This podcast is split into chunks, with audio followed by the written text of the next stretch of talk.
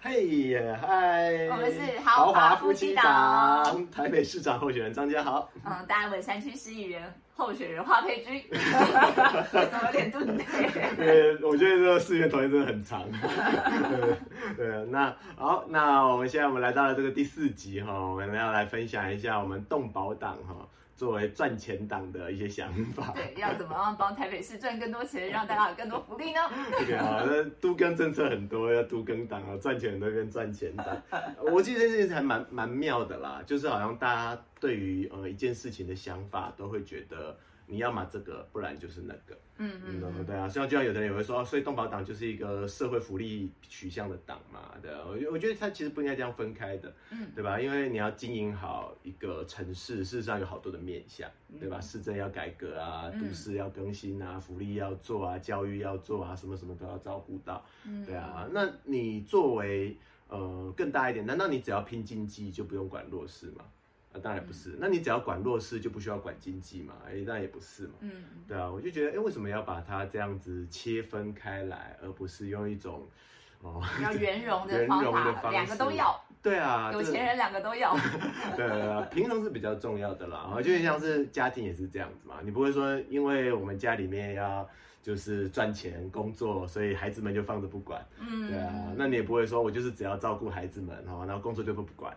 不可能嘛，对啊，所以所以我们这样子偏颇其实是不对的，我们是这样，对啊，所以我们事实上一方面希望照顾市民，我们一方面也是希望呃可以让整体的经济能够好，对吧？我们说我们要打造对所有人都友善的社会，OK 哈，所以这个所有人所有生命啊，所有生命都友善，绝对并不是只是指呃弱势的人，嗯，我们也希望有钱人对他们友善。对吧？无论你是富人哦，你是哪一国人，你的经济条件、社会地位中的相关，我们其实通通都是友善的。对对对。但刚刚讲到富人，我在想，很多人可能会有一点点啊，他已经那么有钱了，还要帮他。对，我觉得好像呃，在大家比较辛苦的时候，多少会有一点点这种比较排斥富人或仇富。但其实呃，我们自己也希望变成富人，对吧？我们也希望我们现在这么努力，我们之后稍微变得有钱一点了，有房阶级了。哎，我们的治安还是很好，我们的交通还是很好，我们社会上的教育还是很好。然后我出去也不用担心，呃，就是孩子会碰到什么危险啊什么的。所以你会发现，无论现在我们在哪一个位置，我们都希望这个社会是一起更好的。无论他现在是哪一个状态。对啊，因为其实有很多，其实富人真正问题其实不是钱。我我觉得这件事情是一个在心理上面很很很很不健康的地方。这也很遗憾啦，因为呃，因为台湾过去当然。经历过呃资源非常缺乏的年代，对吧？我们其实距离我们的经济起飞，说真的也没有真的太久，对吧？其实也就是一代人、两代人的事情而已。所以事实上有非常多的这些呃长辈们，他们都活在一种恐慌当中，就很害怕今天有明天没有，所以我要尽量的拥有更多，我必须要有安全感。但是当呃你把太多的心力都花在经济上面的时候，就是好像你追求什么就得到什么哈，所以你有了钱之后，但是因为你没有把时间花在呃，就是对人有爱上面，然后与人陪伴上面、行善上面，你当然就会累积了一些仇恨值嘛。这个仇恨值可能来自于社会，甚至可能来自于家庭。对啊，那你为了要呃拥有安全感，为了要抚平这些仇恨值，你又更死抓着你手上的这个经济不放，觉得好像赚更多钱可以更有安全感，就就变成一种负向循环。对啊，我们其实有认识一些人，就会变成是啊，好像他人生就是一直赚钱，然后但是很没有安全感，然后跟家人很疏离，然后生活目标是什么也说不太上来，好像就是把这个不放。而这我觉得这是很可惜的事情，对对对，因为他明明拥有更多的资源，他如果拿这些资源能够去帮助别人的话。他其实可以获得非常多的人的喜爱，嗯，对啊，那事实上他也会获得一个比较平衡的生活。所以，我们所说的对所有人都友善，也不仅仅只是关于钱的问题啊，它其实都是互相互相影响的。嗯，对。那所以，呃，我们一开始切入的时候，我们先来谈一下大环境的问题，好了。好。对啊，就是，呃，到底为什么，呃，台湾这些年来就是，呃，经济不断不断的走下坡，它到底实际上面遇到的问题是什么？嗯，对，那呃，我觉得根据我的观察，有两个很重要的核心的原因。嗯，对，第一个原因其实就是呃，房价太高。嗯。对，就是房地产哈，因为它是一个呃天然稀缺的东西，对吧错？土地就是只有这么多，嗯，对啊，所以因为它的稀缺，所以导致呃它变成了一个很好的金融工具。对，嗯。但是其实我们都知道，就是呃房子不应该是金融工具。没错，它是人民的基本所需啊，住宿这件事情。没错，对啊，像有很多的基本所需，它都不应该成为金融工具啊，无论是房子也好啊，呃，你每天要吃的东西也好啊，对啊，如果连米啊、面啊这些都变成金融工具，然后不断的被炒作，有人垄断哦，然后就故意市场上面就是买不到米，然后就不断的价钱翻身，这其实是很大的问题，对吧、对比如说像医疗，对啊，医疗也是人命关天的事情，难道医生要说你要么你交两三百万出来，不然我不治你，这是这些是不对的。嗯，对，对啊，所以有有很多东西，他们其实他们应该要获得每个人都拥有的保障，它应该是基本权利，它不应该是一个金融工具被炒作。对对对，对对对，那为什么房价太高跟经济会有关系？最主要是因为投资者拥有资金的人，事实上他们都会去寻找就是可以帮助他们赚钱的投资的地方。对，那房台湾的呃这一个问题就会变成是房地产变得太安全了。我们经常都说就是呃风险报酬要高，风险就会大嘛。啊，那如果你这个报酬就希望风险小的话，报酬自然也会小。嗯，台湾的房地产市场是一个风险又小、报酬却很高的地方，嗯，对吧？一直每次讲要赚钱，大家想到第一件事啊，炒房地产，对啊，然后好像房地房地产它就只会一直往上涨，绝对不会往下掉，这就会导致更多更多的资金，就是当他们在选择投资工具的时候，他们不会选择去投资新创事业，嗯，他们不会选择去投资产业升级，他们只会觉得，因为因为如果你是投资在事业上面的话，他当然还是要承担风险，对吧？品牌可能做不起来，产业升级了啊，如果运作不过来怎么办？等等等等相对。可是这个是呃经济发展、社会成长的过程当中、呃必要的事情。没错，对啊，可是当这些钱如果都流到房地产上面，那呃这一些原本会帮助商业旺盛的这一些资金嗯就不见了，他们不是排挤嘛？对啊，所以就影响到所有的钱都进到房地产，而房地产事实上是一个可以说是很没有生产力不的，是生产的 不是生产的，大家都说被动收入嘛，对吧？收房租啊，对啊，然后就是这些什么收店租啊，对啊，涨店租啊，对啊，这些东西都是当然对投资人本身来说是很爽的，对吧？就我不需要工作，然后人家钱都自己来，所以这其实变相惩罚付出劳动的人。对，对吧就是你会发现现在，尤其你在台北街头这种新创的这种小商家啊，或者是新创的连锁品牌，几乎是没有哎，都是大企业、大财团在全台全全台湾去布置的那种，对才会在台北的街头一个一个出来。对你看到的新品牌背后都是有某一个大的集对团对对对对对对对。小商家现在要自己开始实在是太难了，所以才会说啊，为什么去台中有这么多好吃的东西，新出来的、新研发的可以吃？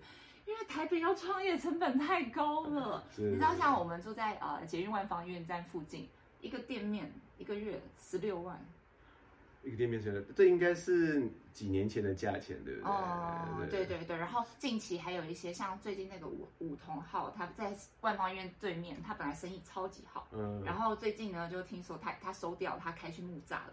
离一个、哦一个离要捷运站很远的地方，对对对就是原因他不是因为生意不好，他就是涨房租。对，真的负荷不来啦，对啊，那其他其实是一个呃一一层一层累积的过程，对吧？因为当你房价高了，对于投资人来说，我花很多钱买了一个房子，我希望可以回收，我当然店租就希望可以高一点，对吧？然后因为我大家都会希望我可能他们会有个时间哈，投资人可能会觉得哦三年内要回或者五年会要回，嗯所以他们就会定一个店租，希望它可以回收。那这个店租就会转嫁到商家的成本上面嘛，嗯对啊，那商家的成本怎么样？他们就会转到人民身上。因为对他们的这个产品就会变贵。对，所以一杯饮料现在要六七八十块，甚至九十一百块，好像都很常见了。对对对，但所以现在我们事实上花钱买的，其实都在买那个店租。对对对，你想，如果他的店租只要两万、三万，嗯他一杯饮料还需要卖你八十五块吗？是就是认真想一下这件事情。对，所以所以事实上房价高这件事情，就一方面减少了非常多可以进入创业的这些资金，对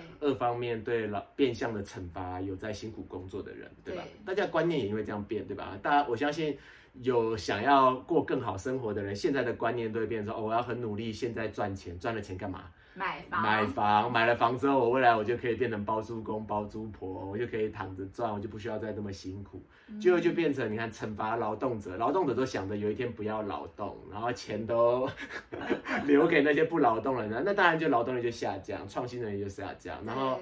那物价上升的过程当中，当然就使得我们薪资就变相的就降低，消费率就降低。对，但其实，在台湾经济起飞的时候，真的是人人大家都想着，哎，现在市场上需要什么呢？我们来做什么吧，来让大家可以享用这些东西来赚钱吧。所以大家虽然赚了很多钱，但是你就会发现。台湾当时有非常非常多新创的，呃，我们需要才艺游人酱助茶，全部都出来，各种不同的品牌，很多元。我们需要娱乐，各种不同的娱乐品牌，电影院啊，游乐场，汤姆熊，全部都出来。它就是一个鼓励大家百花齐放的一个社会。对，现在就只有夹娃娃机。哦，可惜哦。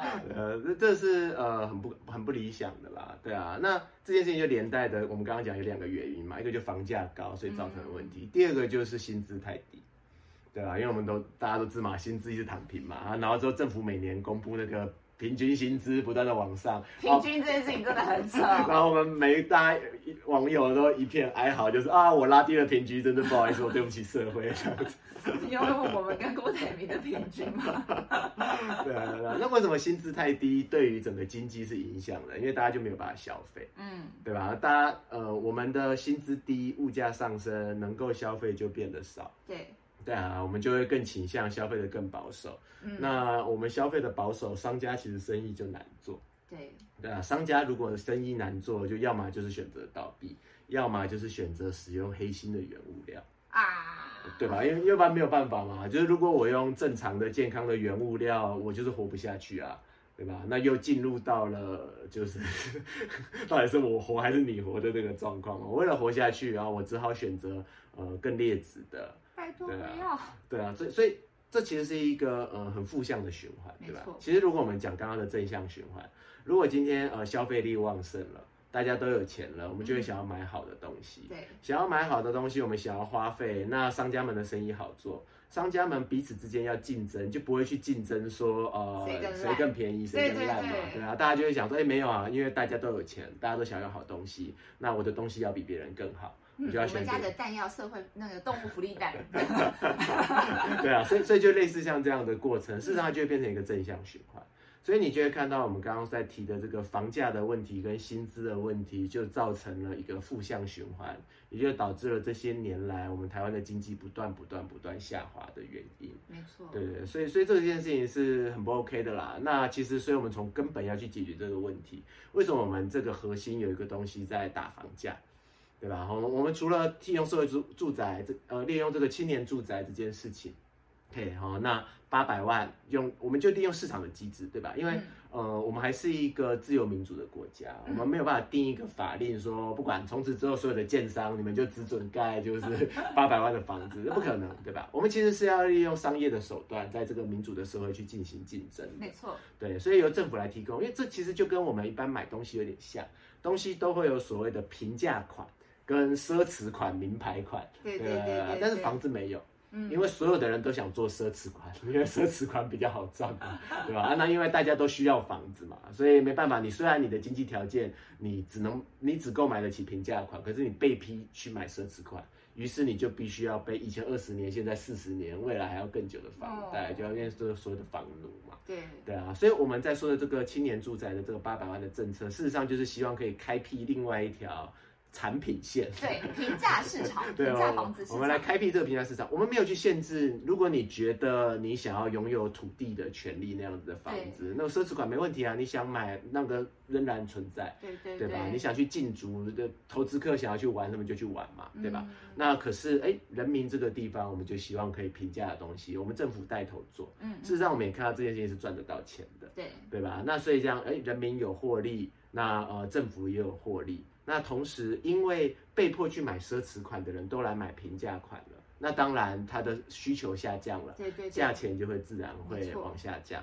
OK，好，那所以，嗯，那再方，哎，再接下来我们还会有一些配套措施，因为不可能这么理想说，哦，你所以你丢出这个东西，大家就会乖乖降价，当然不是啊。我们就是从这个市场机制来看，我们就是希望降低它的需求。没错。OK，好，那需求是什么？有的人是住的需求，对吧？你也不能够说买有土地的房子的人都一律都是投资客。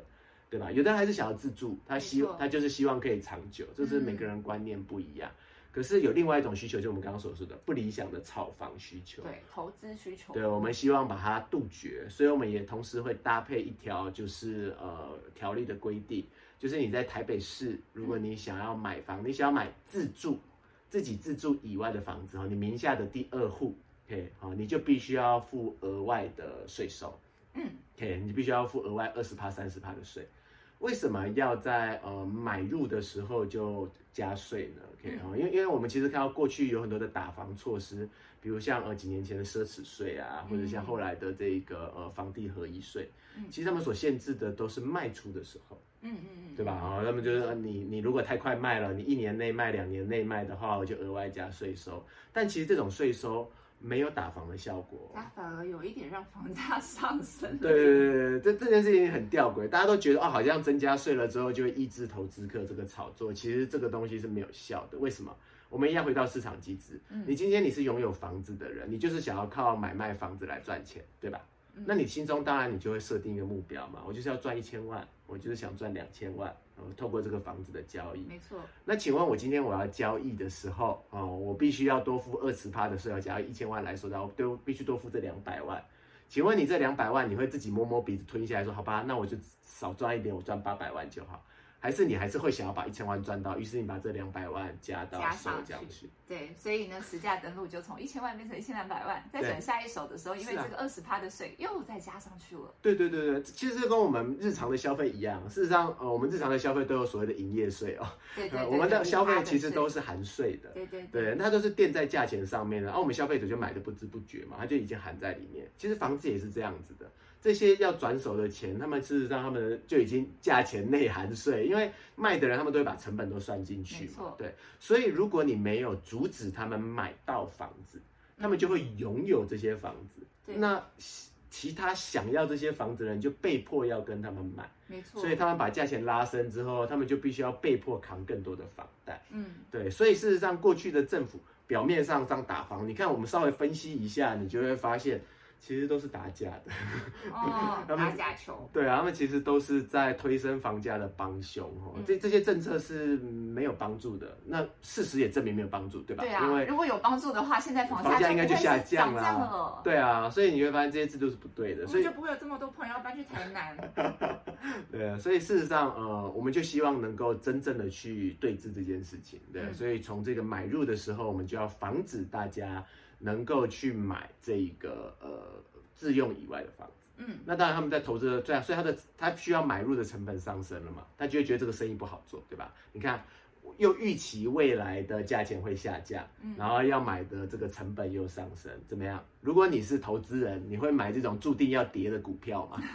小蜜是不会，对吧？所以投资人也都很聪明，他们会发现啊，OK，房地产现在在台湾已经不好赚了，在台北已经不好赚了。他们如果要再投资啊，这个钱就会转移到别的地方去。对，那这个钱它才会溢注到我们刚刚所说的事业体里面。嗯，OK，所以我们一方面要打房价，OK，那一方面我们希望可以拉升薪资，嗯所以我们也希望在台北市建立建立一个属于台北市的自治条例，嗯哦，就说我们不是有所谓的基本工资嘛，对，对吧？哈，企业要付员工多少薪水是企业的自由，但是我们要保障员工的权益，嗯所以全台湾其实有所谓的基本工资，对吧？对哦要要两万多块嘛，对，目前还不到三万中中央块。规定的。对啊，因对对为跟中央规定，那中央就有很多的理由推脱啦，哇，什么就是要考虑全台湾的民情啊，不能够一体适用啊，干嘛怎么样啊，这样。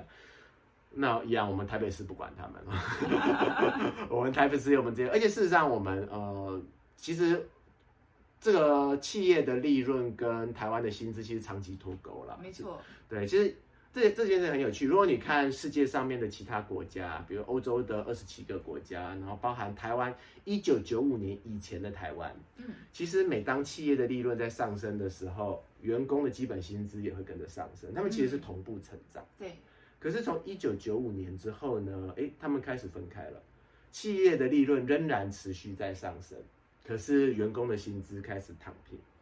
对，然后所以其实呃，有人就去换算，如果我们仍然继续维持这个薪资一致，就是薪资跟利润是挂钩的这个状态，同步成长的状态，现在的合理的基本工资应该是大概四万两千多块。算出来的数字是这个样子啊。那我们让我们让一点了，我们就四万起跳就可以了。我们至少 OK，我们希望台北市自己可以能够做得到。那有人说，但是基本薪资劳基法那个又不是你们管的，哎，不好意思哦，这个是有法的哈，是有法的。哎，这个这一题很多人问哦，超多人问。对，这非常多人问，这个倒很奇怪，说这个你又不是选立委，你在讲这个又没有用，那不是，事实上是有法的，有法源的啊，就是呃，依照地方自治法啊，地方自治法的十八条有规定说，这一个直辖市是有权有一个权利叫做工商辅导与管理的权限，嗯。所以基本薪资啊，这个商业每你通通都是工商嘛，对吧？商家必须要付多少薪水这件事情，事实上是算在工商的辅导与管理当中。但是过去的政治人物不会告诉你，对，因为没有人做之前，他们都不敢做，他们很怕扛责任嘛，对吧？因为如果你薪资上升了，事实上虽然劳工的权益上升了，可是对于企业来说，他们的成本也上升了，对，对啊，哈，所以他们。为了不得罪资方，所以他们其实选择这些题跳过啊。每次都在讲苦民所苦啊，我们要改善人民的生活，每次都要拼经济，可是都没有拼到我们小市民的身上，嗯，对吧？哈，所以这件事情它是可以做的哈。那很多人就说，那是不是议会不通过？议会如果不通过，你们就知道那些议员他们到底是真的说要照顾你，还是没有？哈，对啊，这样不会啦，哈。我们就事实上大家都是讲讲白一点，是有一点现实的。大家的议员一任一任的连任，他们也会觉得说，你看我没有改善你的薪资，我只要在你面面前说，哦，你好可怜哦，很辛苦哦，我握握你的手，你就投给我。他们确实没有必要承担风险去做其他的改革，对吧？我我觉得这个其实是人性的一部分啊，你不能怪他，对吧？我们大家都是尽量，很多人都会想说，我少做一点，然后可以得到现有的成果，不要承担风险嘛。对啊，但是我们不是这样子思考事情的哈，我们就会觉得既然有问题就应该要解决，嗯，对吧？好，那既然这件事情有法可以做，那为什么我们不做？对啊，所以我们上任我们就希望能够制定属于台北市的这一个自治条例，我们另一个台北市的自治条例，基本薪资的自治条例就规定是四万起跳，嗯。那就帮大家再问一个大家很想问的问题。对，那我就是中小企业。对，其实我们也是中小企业。我们基本上东木农公司是中小企业。对对，那这个中小企业要扛这个四万，有一点沉重啊。那这个时候该怎么办呢？我还请得起人工吗，市长？呃，但我可以理解这个东西它会有过渡期啦，对吧？因为事实上对中小企业来说，哈，呃，当你的生意的营收在上升的过程当中，我想大家也都。呃，打开天窗说亮话，对，人事成本它其实并不是最沉负担最沉重的一部分，当然跟业别有关哈，有些业别的人事负担比较大，嗯嗯，可是当你的生意你的生意上升的时候，你本来你就会多请人，对吧？你的人事成本本来就会上升，所以说回到我们刚刚在讨论的问题，是因为现在大家的消费力太低，所以呃你的生意很难做，那你的生意很难做，你就会觉得员工很贵，对吧？它是一个连续的过程。但是我们刚刚有发现哦，你的生意之所以那么难做，员工很贵，事实上很多都在房租身上，嗯嗯嗯嗯，对吧？那对吧？你事实上你想想看，刚刚所说的，光是你说的那个十六万，那个十六万如果可以砍一半，你多出来的八万发给你的员工，事实上你的负担成本根本就没有上升啊，对啊，可是员工的薪水统统都增加了，你自己还有获利，对吧？所以事实上没有影响，对吧？然后你的生意又变好，所以事实上你是多赚钱的，对对，那。当然，它会有一个过渡期，对吧？就是说，呃，法条一通过，那薪资就上升，我就必须要发。对，但是房租还没有降呢。房租还没有降，然后人民钱都还没有拿得到，还没有办法马上开始消费，所以中间可以有半年、一年甚至两年的过渡期是完全合理的，我们可以明白。没错。所以这个部分政府会能够，我们会提供就是呃相对应的补助，就是只要你没有。就是你是合法的企业，我先说，OK，有缴税的，对，你是有缴税的，然后之后呃，你是合乎规定的，对啊，就是呃，你不要违反劳基法啊这些相关种种的部分，对啊，你只要是一个合法的商家，那事实上我们都会补贴你，我们都会补贴你这个薪资的部分。如果你确实在营运上面，它这个薪资造成了你的困难，那呃，我们就会补贴你，帮助你发这个薪水。对哈，这这个是政府应该做的，对吧？哈，因为我们在做这个调整的过程当中，我们不能够让你们自生自灭，对。所以事实上，中小企业的这个老板不需要担心哈。嗯，对。我觉得这些政策都都回头过来，大家会担心，都是担心，哎，你做的这件事情有没有配套？对。对，那我觉得以往的政府就是总是先说我有一个超棒的证件，然后我有一个超棒的政绩，但是后面相关配套没有做好，然后大家就会民怨一堆。对，大家都不考虑后果的，然后都只考虑选票，只考虑说的好这样。不是不是，这件事情他应该要整体考虑的。对对啊，我们我们希望对所有人都友善，对吧？所以当然薪资上升，大家会觉得好棒棒，可是我们会知道它可能会造成的问题。对，所以中小企业可能会面对的冲击，我们就希望可以诶可以补贴他们。对啊，那大企业们，你们本来就付得出来哈，你们不要装傻。对，我们也很清楚，尤其是台北市，对吧？其实有很多人的薪资本来就已经超过四万了。对，对对对，那。哎，你们也不要觉得跟你们无关，对吧？因为其实基本薪资的上升也会帮助到，哎，原来薪资就已经超过四万的人，薪资会跟着有机会再往上，对吧？因为基层跟着提升了嘛，对吧？所以很自然的，你的薪资也会跟着提升，整体就会跟着获得提升。因为大家可以抢人才喽，就是今天他，如果你这边你的公司原本只给你四万一千块，对对，然后他没有要帮你涨薪水，你可以跳槽啊，你的才能去别的地方可以得到更多的时候，那你就更有竞争力了。对对对，他会搭配其他相关的配套了。我们现在我们是单纯谈。薪水，因为我们也在谈呃劳工权益就业的时候，我们也希望可以提供呃更丰富的这一些更符合时代的一些培训。没错，不要帮让一些职训总是呃好像现在还在培训你开网店啊这些想法这些。已经是网络上面可以查得到很多的相关资料的，那那为什么不培训一些呃现在的产业里面可能更需要的很多更稀缺的一些，而不是总是总是美发、机械修车这些东西。对对对，我希望可以与时俱进。没错。对对对，所以那这个东西它是会有一个整合的配套性的。对，所以呃这件事情，那我们现在回到我们刚刚所说的经济这件事情上，对吧？所以我们现在我们讲了有两个核心的问题。房价跟薪资，嗯，那我们现在我们就利用呃实际具体的作为来去改变它，对吧？那所以现在房价因为市场机制的关系，它会下降了，嗯，那薪资因为法令的关系上升了，消费上，所以我们是不是就创造了刚刚所说的这个正向循环了？对，对吧？我们这个正向循环就是大家有钱，大家会消费，嗯，然后企业们彼此之间会为了获得更多的消费者，为了赢得更多的青睐，提升他们的商品品质，提升他们的服务。那所以这个整体的社会益处就会往上，对啊，所以它就会成为一个正向的循环，然后经济就会蓬勃的发展。对，我觉得这是最根源、最根源帮助政府赚钱的方法。对对对，就是其实是人民真的有赚钱了。那政府当然会有更多税收啊，我们不要靠着土地增值来赚税收没错，这就是前面所，这是上一集所说的秘辛哦，就是台北市近年来为什么税入会不断的增加，原因其实是来自于房价跟地价的上升。哦，对，如果你去摊开台北市的税入啊，就是他们的财务报表，OK。我们都去看台北市的财务报表，你就会发现这个是呃，其实现在整体税法所造成的问题啦。那当然，因为这也是中央的问题，我们没办法改，我们只能用这个地方的能够配套的制度来利用市场机制让它转变。对我们讲这个财务报表状况是怎么样呢？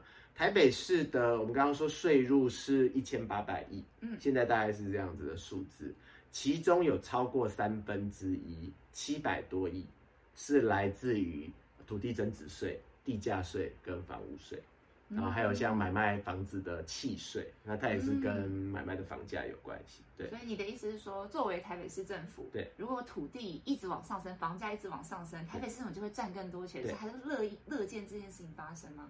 嗯，讲乐见可能有一点点坏，但是我觉得这个东西它是人的行为，我觉得都会受到制度的牵引。制度如果是这样设计，人就很自然会做这件事情。嗯，对啊，所以呃，我觉得哪怕你是一个良善的市长，好了，我们都不要有阴谋论，OK 啊？你你那个很良善的执政者，你除了呃房价以外，你其实想要做很多的社会福利，对吧？因为你选钱的时候做了很多承诺，那这些社会福利事实上它都需要裁员嘛，对吧？又回到钱这件事情上，那你打开你的政府的报表，说你作为一间企业。你在这个企业有整整三分之一以上的营收都是来自于房价低价，请问你敢让它下降吗？你的企业有三分之一的营收来自于这一块哦，这一块如果砍半，你的企业的营收就掉六分之一哦。哦，你当然你就两难对吧？哦，你一方面你只好睁一只眼闭一只眼，对啊，因为对你来说是，其实你打压它没有好处。你打压他，首先你得罪支持你的资方嘛，支持你的地主嘛，这些都给你竞选机会的，这些都是不好，对吧？那同时政府的裁员又下降，那这个裁员下降了，是不是就影响你可以去做其他的社会福利？其他社会福利如果也因为这个下降而减少了，发不出去了，发不出去了，那不是资方的人也跟着讨厌你了，就是说你什么都没有了。对吧？所以这个很现实的问题，就你就很两难哇，糟糕！就是如果我去打房价，百害而无一利，可是如果我让房价推升，哎。首先，那个 地主资方们都爱我，OK，然后我的财源又增加了，我可以拿去做福利，做福利了啊！大家都说房价上升，那个是人家无良嘛，对吧？啊，可是你福利发给我了，你好棒棒，你同时就笼络了所有人，然后那件事情，你说，哎呀，这个是社会环境不好，你没有办法。这是才是真相啊！就是这就是为什么台北市现在大家都一直说打房打房，过了这么多这这么这么多轮替的政府了，房价还是没有下来，还是一直往上。对，事实上是因为现在的税法制度规定，哎，还有另外一个很很怪异的地方哦，很怪异地方什么？我们也说，那我们刚刚所说那个根源的这个模式哦，就是让人民的收入上升，让企业的收入上升，整体的税收会上升嘛，对吧？可是事实上这件事情对政府的裁员帮助非常小。